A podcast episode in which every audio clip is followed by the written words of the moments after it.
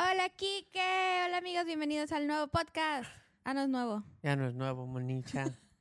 Bueno, más o menos llevamos. Este sería nuestro sexto, séptimo capítulo. Séptimo Max y episodio. Kike hablan de anime. Séptima edición de este Esta es episodio. una edición especial porque vamos a hablar de una película que aún debería estar en el cine. Sí. Sí, Estamos hablando de El niño y la garza. El niño y la garza, correcto. Que... No confundirse con el libro, Ah, sí. pero tiene relación. Y en inglés es The Boy and the Heron. Que es la última película que sacó Miyazaki con el Ujú. estudio Ghibli. Que según va a ser la última película que va a hacer, pero también antes ya había dicho que... Dudoso. Sí, también antes dijo que ya era la última película que había hecho, la de The Wind Rises, y Ujú. no fue, ¿verdad? Pero fue en el- hace 10 años, creo. Hace 10 años fue la última que Sí, sacó. lo último que sacó, pero Entonces esto es como un momento muy especial. sí, dudoso. Pero también se tardó como 7 años en hacerla. No está Está complicado. toda totalmente hecha a mano, Como todo. como todo lo que hace. Pero es que es algo muy impresionante en el cine. O sea, ver eso en el Sí. cine es como algo que no pasa. Ya hoy en día sí es muy difícil. Lo que también es, debería seguir en el cine porque salió el 8 de diciembre en, o sea, el público, según yo, mundial. Y supongo que sí va a durar más de un mes. el eh, bueno, sí, eso o sea, yo espero. creo que eso tiene que durar Sí. mucho. Porque si mal no recuerdo, mínimo en la Ciudad de México, las películas sí tardaban. O sea, las animadas eran ciertos cines específicos que, Ujú. Que la ponían. Ni siquiera me acuerdo si era Cinepolis No, o pero esta Cinemark. sí está en Cinépolis y está ¿En Cinemark también? ¿O cuál era el otro? Cinemex, Cinemex. todos los cines. Aquí en, es- nosotros vivimos en Los Ángeles, aquí está también hay Cinépolis aquí, está Se abrieron en, el primer Cinépolis. en el cine Regal o Regal, no sé cómo se llame, Sí. y también los cines como más independientes. No sé si son El independientes. pero- AMC también lo tiene, Ujú. creo. Entonces, esta película sí fue como un estreno mundial. Sí. No es así como de, ah, como la de Slam Dunk o las otras que hemos visto de anime que tienes que buscarlas y que solo hay una función y ya sabes. Y también otra cosa es como la quieres ver, o sea, si la quieres ver subtitul o sea, en japonés subtitulada, doblada a Doblada tu inglés, idioma. Supongo que, o sea, Latinoamérica es doblada, el Sí, español tien- latino ah, está y doblada también.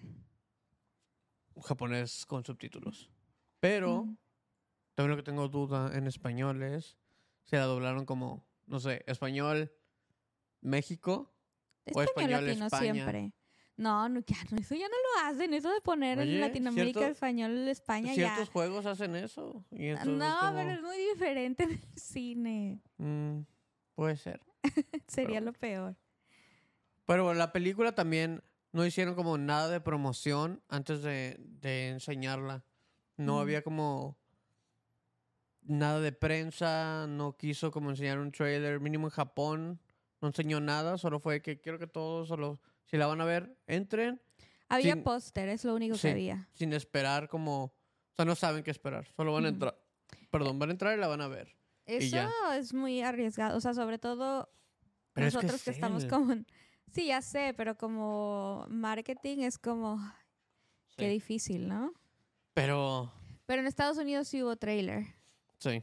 Uh, creo que Nosotros no lo Uh. vimos. No, o sea, obviamente, si Miyazaki dice de que no quiero que vean trailer ni nada antes de ver la película, pues lo ideal sería hacerlo. Pero nosotros Sí. normalmente no vemos trailers de nada, de todas formas.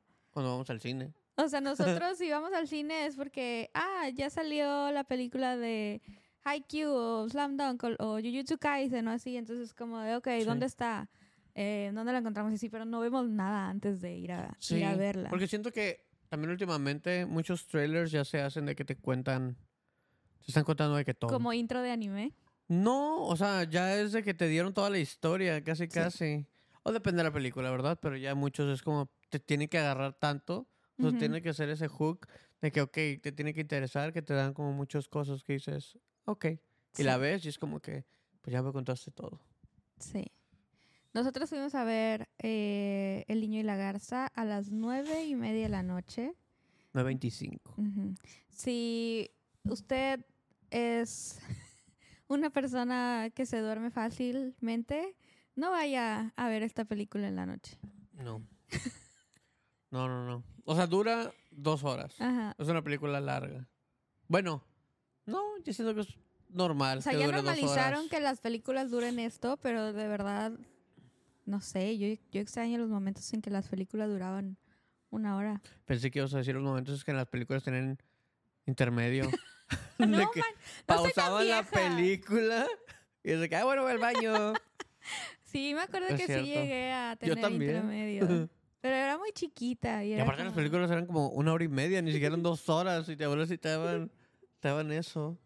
Ay, qué chistoso. Creo que fue 2000 algo que fui a ver Tierra de Osos y todavía tenía intermedio. Pero bueno. Regresando a la película, para empezar, en japonés se llama diferente a como se llama en inglés o en español. Se llama, How do you live? ajá, o sea que la traducción es ¿cómo vivir? ¿Cómo vives? O cómo se vive. Sí. Que eso ya dice demasiado y me hubiera a mí dado más información que El niño y la garza, ¿sabes? Como para saber que esta película era como, uff, Pero es que un poco más también profunda. El niño y la garza es un libro de, de cuentos para niños que está en español. O sea, es original en español ese libro. Ah, no sabía. Y se trata de un niño, cómo encuentra, o sea, cómo empieza a entender como sus emociones. Ah, Ajá. Mientras que el de cómo se vive es, creo que de niños adaptándose o como medio adolescentes adaptándose ya a la vida. mm. Cómo van, o sea, cómo se dan cuenta cómo es el mundo real. Que son cosas que él, o sea, puso en esa película o las, las metió, que se notan. Sí.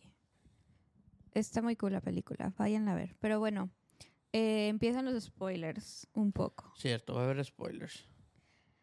Eh, ok, ¿quieres tú explicar un poquito de qué se trata? Vamos como cómo empieza y vamos describiendo lo que Pues sentimos.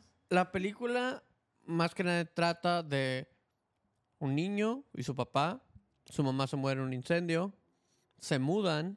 El papá tiene, Se vuelve a se casar. vuelve a casar. Y la nueva esposa, o sea, la nueva madre del niño, está esperando un bebé.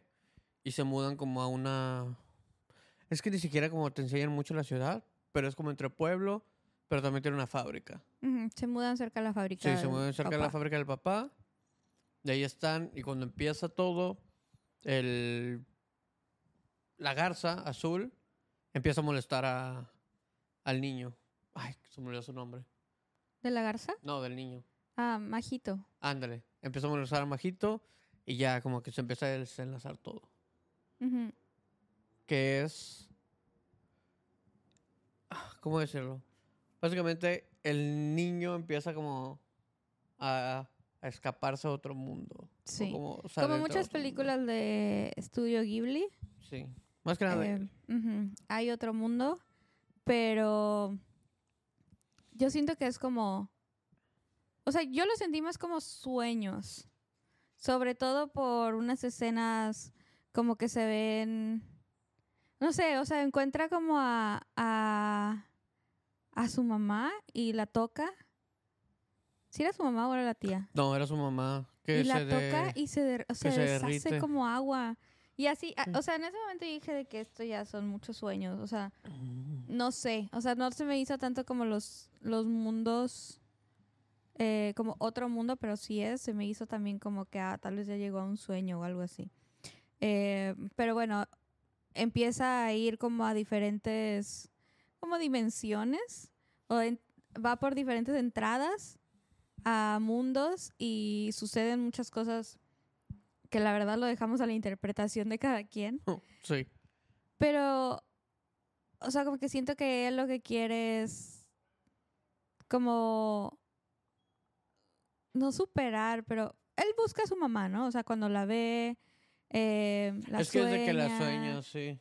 y todo, o sea, él, él quiere a su mamá, o sea, él, él como que todavía no procesa cómo, cómo superar la muerte de su mamá. Entonces, todo está como a interpretación, pero hay muchas escenas que te dejan así como de, no sé qué, qué- estoy viendo. Es como mucha confusión, que está bien, o sea, yo siento que no es que hay que entender perfectamente toda la película, que siento que mucha gente quiere saber exactamente qué está pasando y no le gusta confundirse y sentir de que, ay, no lo entendí. Pero no tiene nada de malo, o sea, de verdad, y, y- y es como para interpretación. Yo sentí muy bonito en muchas partes porque pues también he perdido recientemente personas y es como, como cuando abre el libro que le dejaron, que era el libro este que mencionaste, Sí. O que tiene una nota de la mamá. Cuando tiene la nota él. la mamá y ahí se ve que él, eh, o sea, está llorando leyéndolo y entonces hay muchas partes como que muy personales puede ser. Eh, pero eso es lo cool de la película, a mi parecer. A mí me gusta, o bueno, he visto que la comparan mucho como con el mi vecino Totoro, con House el viaje a. Chihiro, de que más que nada la película vas explorando con, con Majito más. O sea, empiezas como algo muy tranquilo. Bueno, muy tranquilo sin contar cuando la escena de la mamá que se muere. O sea, la primera escena es la escena de cuando se incendia Sí, el hospital donde trabaja la mamá. No, no trabaja, estaba enferma. Ah, bueno. Sí. Y, y se muere en el, en el incendio y le Ujú. dice de que no, no, aún no me muero o aún voy a estar contigo. Ujú. Algo así le Sí, dice. ve. Pero es como todo lo vas explorando como muy sutilmente porque cuando llegas a... Cuando el majito se muda, está el pueblo, te enseñan como el bosque, te enseñan a la garza, y luego te enseñan la torre a la que tiene que ir. y Cuando entras a la torre, cómo están todos los libros, cómo está como toda la biblioteca. Y de ahí te mete o te sumerge a otro mundo como mucho más pesado visualmente y sigues cambiando y cambiando y cada vez que te vas adentrando son muchas cosas como más impactantes y como más raras como lo hace en muchas de sus películas este Miyazaki o sea cada puedes empezar todo muy bonito de repente sé que qué pasó o sea porque eso es o sea es como perturbador pero a la vez Cuando no. abren el pescado, ah, de eso, que lo enseña a eso matar a mí sí. como que, o sea, en ese punto yo dije, creo que ya perdí el hilo, no sé qué estoy viendo. Pero así, que la verdad esa parte de la animación siento que está muy cool, pero estaba tan más enfocada en ver cómo las vísceras y cómo lo abre y todo esto a entender de que qué está pasando. que hasta cómo se desmaya no de que a él, le- a él mismo al personaje le da asco de cuando abre y le caen todas las todos los intestinos y todo encima Sí. Pero fuera de eso, o sea, fuera de que cómo, no, o sea, vamos explorando todo su mundo y así, tú, ¿cómo interpretaste, o sea, la película o el mensaje que quiso dar? Eh, pues es que yo lo tomé como muy... No sé, yo cuando voy a ver una película como que me relaciono con cosas y eso es lo que me emociona mucho. Entonces, como yo lo interpreté es como él pierde a una persona muy importante para él y como que no sabe seguir con la vida. O sea, como que pues todo el tiempo, obviamente, o sea, no, no sabes cómo sobrellevar las cosas, a lo que le llaman como grief o como, ¿cómo se diría grief? Como el, la carga emocional que trae, como el pesar. Mm, Pues sí, o sea, cómo, pues sí, cómo sobrellevar la muerte de alguien. Y en este mismo mundo como de fantasía, como conocerte y me encanta que la mamá está ahí. Porque sí llega a ver a la mamá, aunque sea Sí. de chiquita, que al principio yo dije de que, ah, son pareja, no sé, es la, va a ser como, le va a gustar la niña y de repente "Uh, es su mamá. No, es su madre. Entonces, pero sí, o sea, hubo muchos momentos que yo sentía de que, ok, esto es, hasta sentí como, ok, esto no es tanto para niños, esto sí requiere como una, un poquito de madurez verla. Entonces, pues, pero básicamente esa fue mi interpretación de que cómo, cómo sobrellevar una pérdida y, y el proceso de superar o no superar, porque pues siempre van a estar ahí, siempre van a acompañarte, como lo queramos pensar. Pero me gusta mucho como este mundo donde te puedes escapar y, y ya, o sea, como que pues sí, la vida sigue. ¿Tú Yo cómo siento- lo interpretaste? Yo siento que más de que. O sea, aparte de escapar, o sea, él se refleja en. O sea, Miyazaki se está reflejando en toda la película porque lo que está haciendo es. Yo lo veo como que. Porque menciona, ¿no? De que en entrevistas o él dice que es una película más basada en él, Ujú, con su sí, esto es- experiencia. Entonces yo lo veo como él. Él es el mismo niño que está tratando de.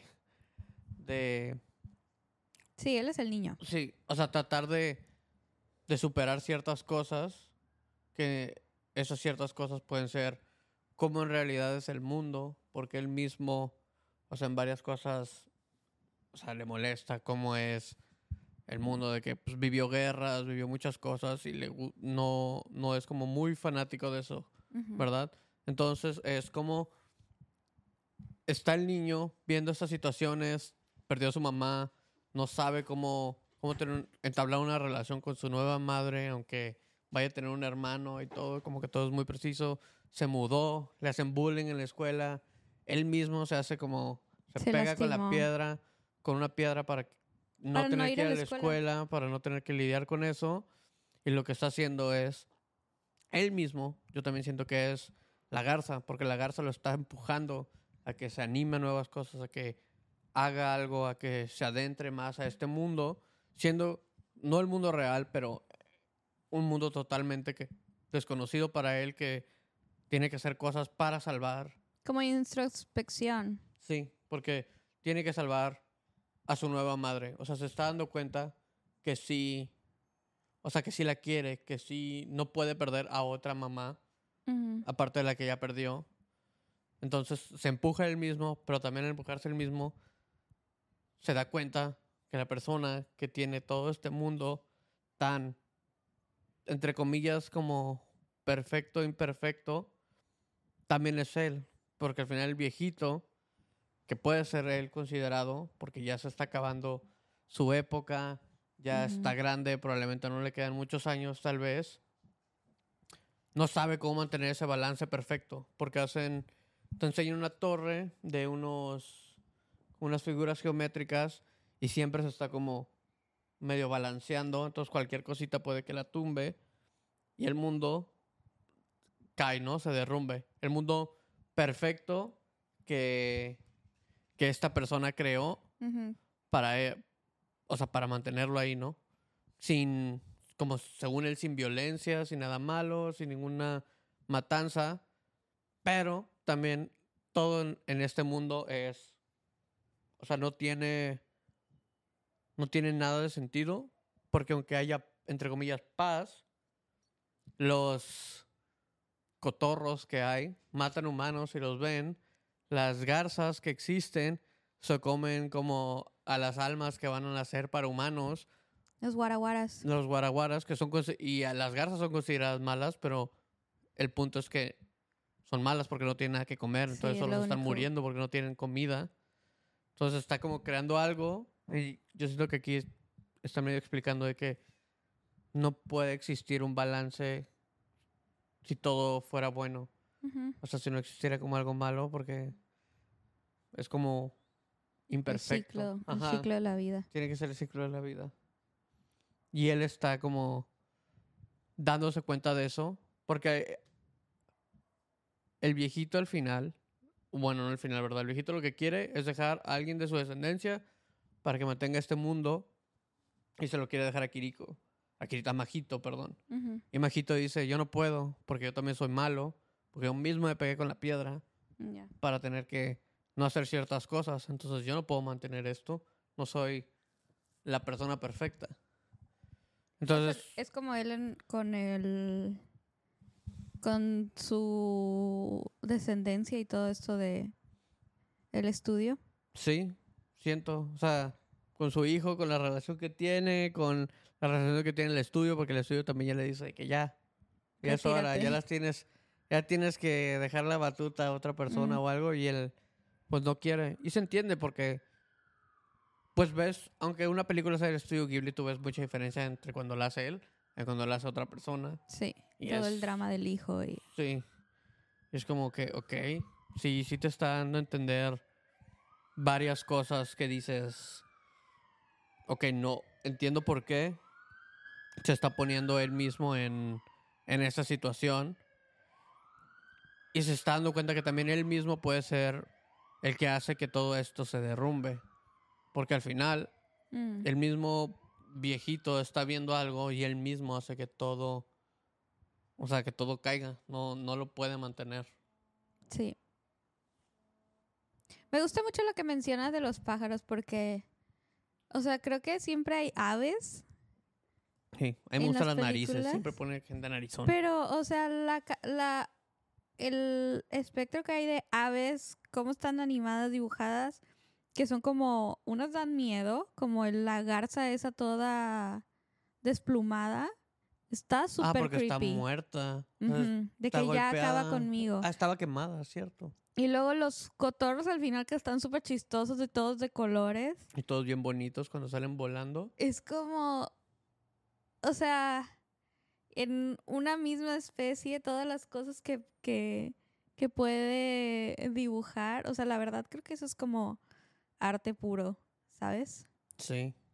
Que justo vi que, que cuando presentaron, creo que presentaron la película en un festival de cine en Canadá y Guillermo del Toro habló de la Guillermo- sí, película. Guillermo del Toro lo ama. lo tuvo que presentar y el de que, ah, bueno, sí, de que me dijeron que si podía venir al Festival de Toronto y, y primero dije que no, de que hay que flojera y luego me dijeron, vas a presentar la película de Miyazaki, de que, ah, ok, Y sí voy y ya estaba diciendo como de que, que somos muy afortunados de vivir en la misma época que, que Miyazaki porque es arte puro, que es como vivir en la misma época de...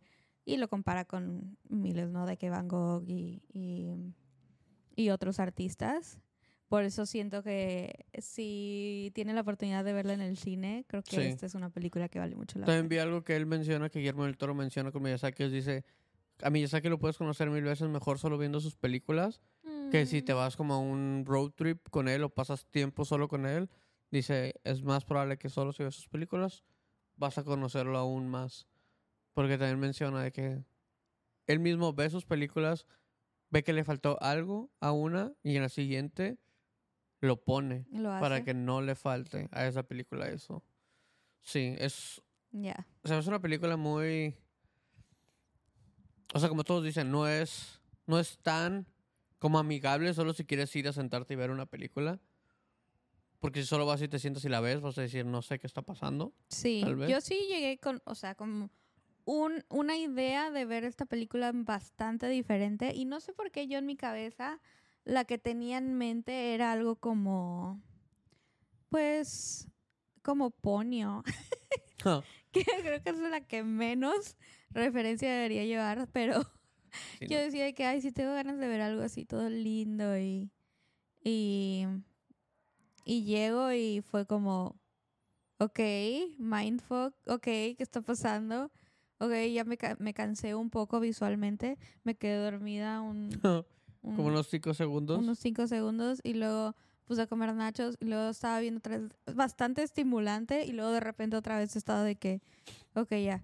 Y, y así fue mi experiencia. Pero entonces yo digo de que hay que verla más de una vez. Y si pueden, hay que verla en japonés y en español o en... bueno, o en inglés. Se en supone que las inglés. traducciones están muy buenas. Ajá, dijeron que la doblada en inglés, que es Robert Pattinson. Y Christian Bale. Christian Bale. Y no recuerdo los otros. eh, es de las mejores dobladas que han salido en mucho tiempo y comparan las voces. Por ejemplo, la de Robert, Pat- Robert Pattinson la comparan con el original de que hizo La Garza, que también dicen que, o sea, se pasó, o sea, que está perfectamente bien interpretada. Sí. Yo, la verdad, siempre prefiero ver todo ya en idioma original. Y hace mucho no veo una película, y menos si es como japonesa doblada, por lo mismo. Pero siento que animada al final del día, como no estás viendo a un humano hablar su idioma, siento que está, está mejor.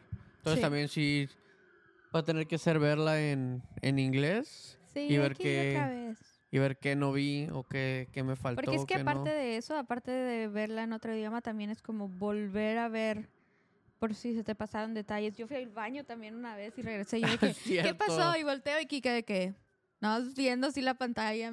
Sí, yo- porque, o sea, con que hable tantito era de que se me va a pasar algo y no quiero. Yo no me aguanté ir al baño. No, yo, o sea, Sí. no podía aguantar. Yo tengo una vejiga chiquita. Pero bueno, no estamos para hablar de mi vejiga. Pero, o sea, lo que. o sea, también siento que a varias gente no le gustó tanto por referencias que hace, porque sí se ven muchas referencias, como con House Moving Castle, como con. Bueno, el Castillo Vagamundo, perdón, Totoro. con, con Totoro, con Sí, varias Ponyo. referen- referencias y con- varias veces. Sí, de muchas de sus películas, pero es- Bastantes. siento que está bien, porque te estás dando cuenta que está dejando como, o sea, te está enseñando como todo su legado, todo lo que ha hecho, cómo él quiere que todas las cosas que ha creado se mantengan Es vivas. cierto, se siente una despedida. Entonces, sí siento que él quiere que todo lo que ha hecho se mantenga vivo, no se muera y aprecien como todas las historias que cuenta o que ha contado. Y se me hace muy bueno, porque hasta... Y la otra es cuando se están yendo ya, abriendo como todas las puertas para regresar como a su mundo, a su línea del tiempo. Majito le dice a su mamá de que vende conmigo, te vas a morir en, en un incendio. Y la mamá le dice, yo no, no le tengo miedo al fuego. Dice, y lo mejor que me pasó fue tenerte a ti. Fue ser tu Entonces, mamá. ajá.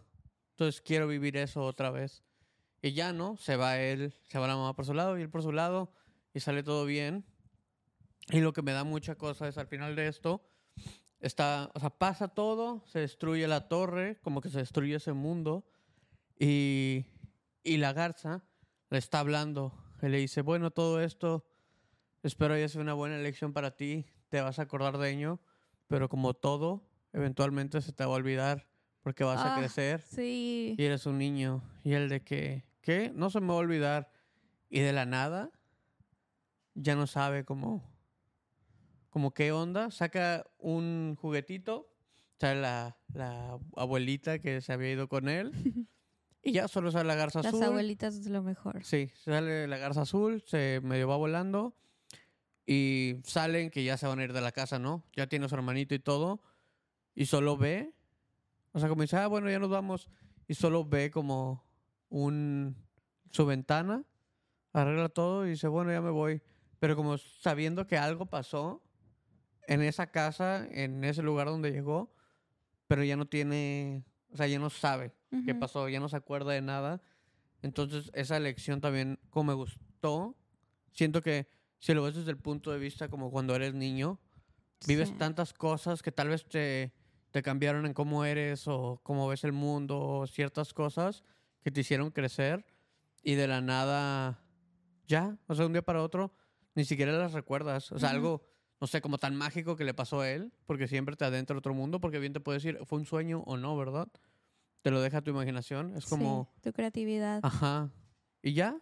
O sea, también la vida real es de que no sabes, ya no te acuerdas. Esos Sí. momentos que, que tenías, o sea, que te cambiaron tanto, que pudiste imaginar tantas cosas, ya, ya son nada. Me recuerda un poquito como Alicia en el País de las Maravillas. Ah, cierto, ¿cómo es adentro? Ujú.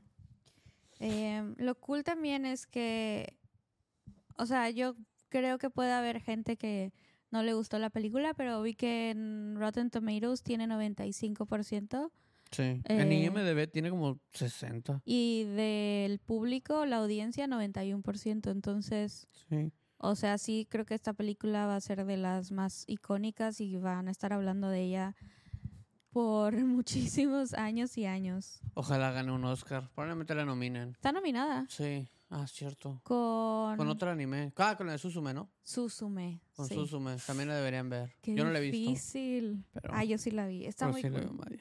Está en Crunchyroll. Sí. Suzume Pero- es buenísima. Podríamos hablar de ella en otro capítulo. Sí, eso me falta verlo. a mí. Pero sí es. ¿Sabes qué también vi que está muy cool?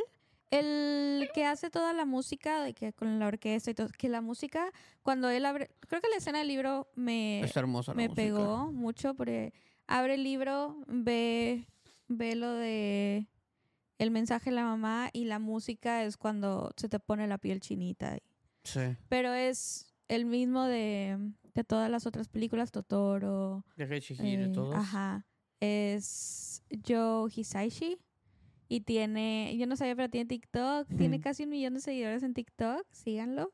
Y Mm. millones de suscriptor- suscriptores en, en YouTube. Y da conciertos. Estuvo este año aquí en el Hollywood Bowl. No lo Quiero ir a vimos. verlo. No sé si hace como screening con la película y la Probablemente. y su solo- música, pero- muchas. pero al menos orquesta y concierto full, él, él llevando la orquesta, porque tam- también es pianista. Sí. Eh, creo que en la escena del libro él es el tocando el piano, no me acuerdo. Pero eso también está muy cool. Entonces la música, espero que también gane Ah, algo. Ganeslo, sí. Esperemos. Lo que sí es que sé que al final, creo que la canción en inglés se traduce como Spinning World o Mm. Mundo que gira. Y es como darnos a entender lo mismo de la película. Como que todo, al final, bueno o malo, lo que pasa es un círculo y todo va a seguir pasando. O sea, no, no hay nada que podamos hacer para detenerlo y tenemos que seguir con ello. Pero esa es nuestra, nuestra interpretación de esta película. Breve podcast sobre El niño y la garza. El niño y la garza, The Boy and the Heron. O How do you live? sí, cómo, cómo vivir. Esperemos Sí. haya, les haya como ayudado un poco. Les recomendamos mucho ir a ver la Sí, película. vayan a ver la película. probablemente si más de una vez. Nosotros la tendremos que ir a ver otra vez, probablemente. Sí. Entonces, Gracias. gracias. Nos vemos el siguiente martes. Bye. Bye.